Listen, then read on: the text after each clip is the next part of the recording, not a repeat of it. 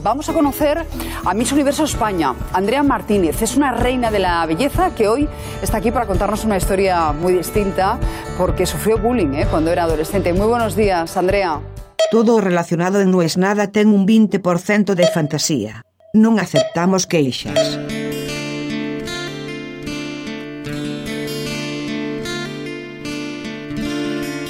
Es como mi kriptonita. Sí, no es mi némesis, porque eso sería otra cosa. Aunque en realidad un poco mi némesis quizás es de la mano de la no autoestima. Estoy hablando de la belleza. Me doy cuenta que la belleza para mí es como la espalda para la momia. Realmente es mi punto débil. Y para completarla, el universo me dio una hermosa esposa y una hermosa hija. No solo digo hermosa en tanto me gustan a mí. Me gustan a mí y a un montón de gente. A punto tal que alguna vez caí en la cuenta de que no tengo que decirle más que linda que sos. Porque no va con todo el resto de lo que yo le enseño o de lo que yo intento transmitirle. Que lo importante es lo de adentro, que los valores, que hay que pensar, que la inteligencia, que la creatividad. Pero claro, si todo eso te lo dicen, pero instantáneo se da vuelta y dice, ay, qué linda que estás, ay, qué linda que sos. Es realmente algo como que no pega. Ahora, no decirlo también sería mentir. Me doy cuenta que incluso me pasa como una compulsión. Como que muchas veces estoy con mi esposa, estoy con mi hija y las miro. Qué hermosa. Y ellas se ríen como diciendo, ¿qué está diciendo este señor? Es más, me pasó alguna vez, que ya ni siquiera lo dije, de ver a una chica por la calle y decir, mirá qué linda que es, coma, pensar para mí adentro, porque se parece a mi hija. Pero en un momento dije, bueno, puede ser que mi cerebro se asocia lo bonito a aquello que se parece a estas personas que yo quiero tanto y que a la vez me parecen tan lindas. Pero si empiezo a pensar para atrás, creo que yo tuve un gran problema.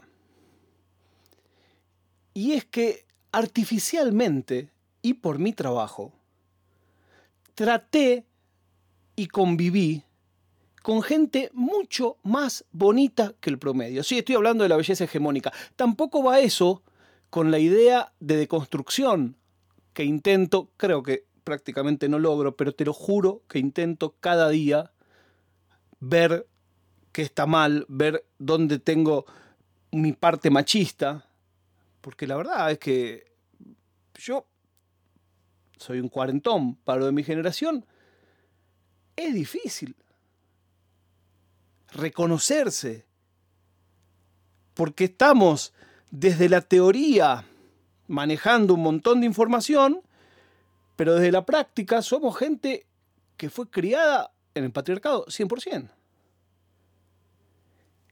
¿En dónde va la belleza en el medio de todo eso? Me acuerdo de alguna discusión muy larga con amigas mías feministas, donde decían, no, no, pero los piropos están mal, porque nadie te pidió opinión.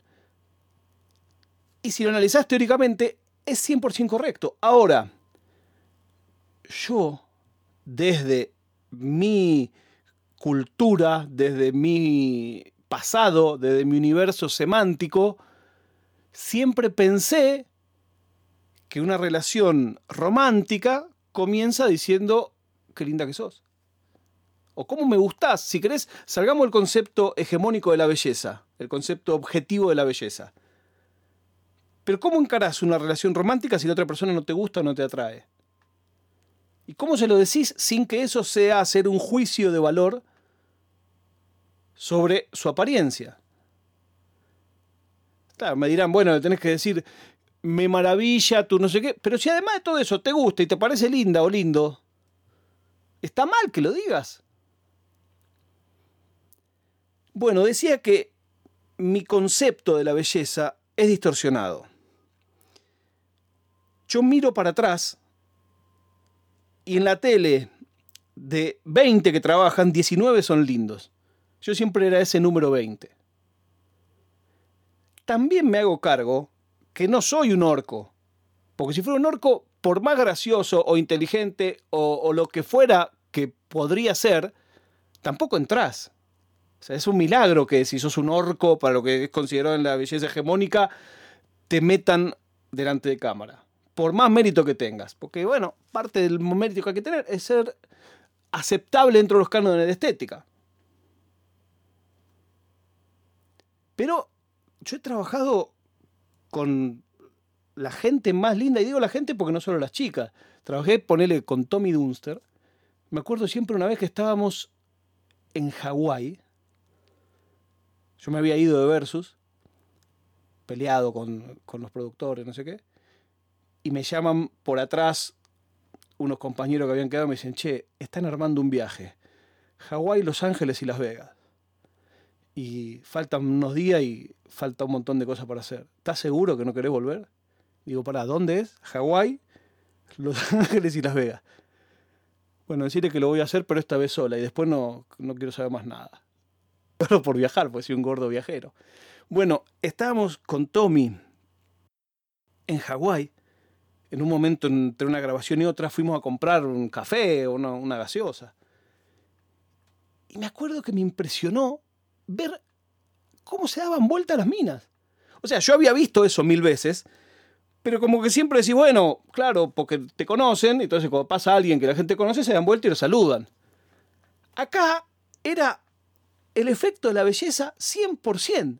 Éramos dos tipos que nadie de todas las que cruzábamos conocía, sin embargo, se quedaban mirándolo como embobadas. Y no es para menos. Eso a mí me impresiona, el poder que tiene la belleza. Me acuerdo una vez, y claro, acá empieza a mezclar qué es belleza, qué es sexapil. Me acuerdo una vez que Campi dirigía Marionetas del Pene, que era un espectáculo que hacían como unas figuras con el escroto, una cosa muy fina. Y entonces me invitó dice, mira, está el estreno, que yo, por supuesto, vamos, Campi, yo a Campi lo quiero y lo admiro un montón, es un tipo talentosísimo. Cuestión que entre los famosos que estaban, estaba Luciana Salazar, una Luciana Salazar requete mega joven. Ponele, yo tendría en ese entonces 26 años, ella más chica que yo, ella tendría 22. Y yo, cuando la vi ahí adentro, me transformé en un idiota.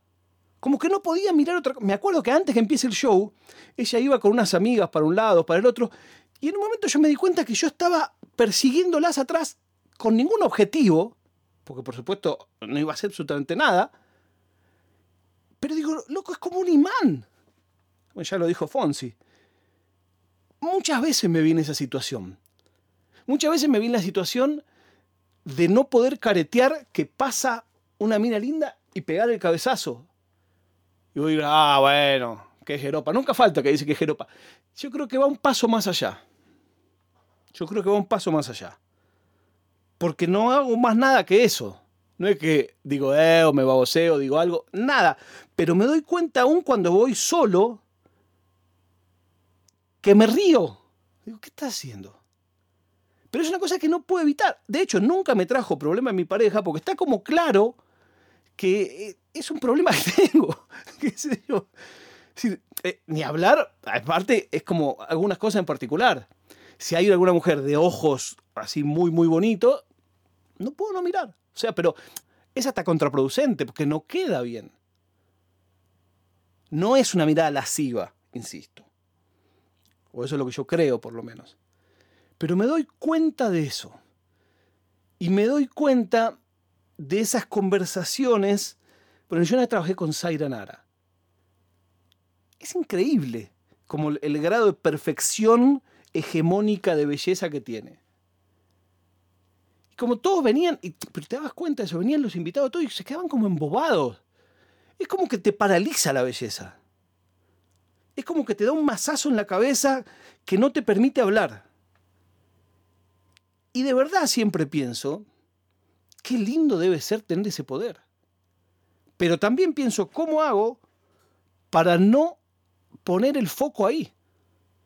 ¿Cómo hago para no centrarme en algo que definitivamente absorbe mi atención, pero que yo intento convencerme y convencer que no es aquello más importante que va a pasar en la vida.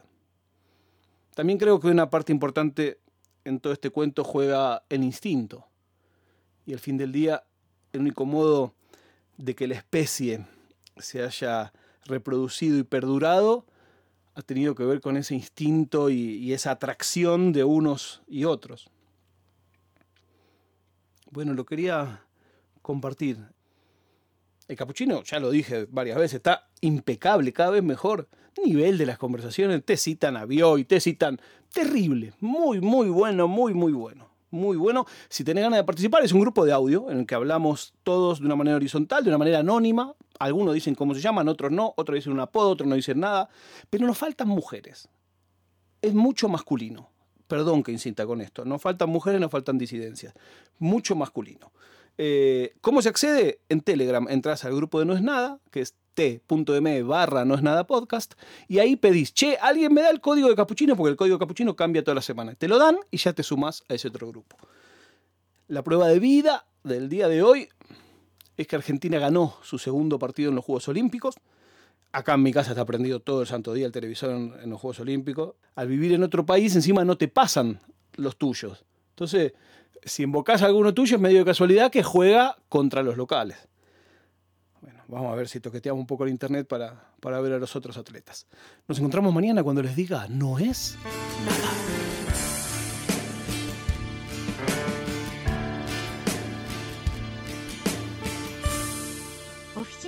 パドカスツ